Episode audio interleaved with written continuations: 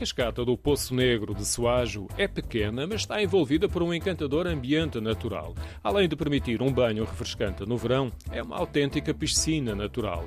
A cascata e o Poço Negro são atraentes em todas as estações do ano. O rio Adrão despenha-se na pequena cascata para o Poço Negro, que é verde. A cor ganha intensidade com a profundidade e com o contraste da espuma da queda de água. Sim, é dos mais procurados, até porque fica mesmo à face da estrada. Depois, logo a seguir, tem o Poço do Bento. É um poço mais sobre o comprido, não tão profundo, para crianças será melhor. Depois, mais à frente, tem a ponte e a ponte por ali acima é só poços mas para aí melhor é não levarem crianças, irem preparados com calçado, porque tem, tem que palmilhar o rio acima. Rosa Rocha vive no Soage e muitos clientes do seu restaurante são também visitantes frequentes do Poço Negro, em particular no verão.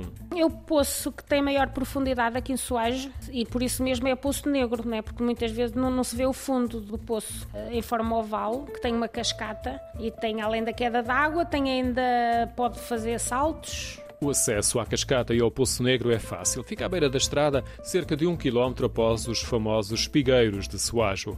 O lugar está sinalizado e da estrada vemos a cascata. Segue-se uma escadaria de pedra com proteção em madeira que nos leva para um vale profundo rodeado de vegetação.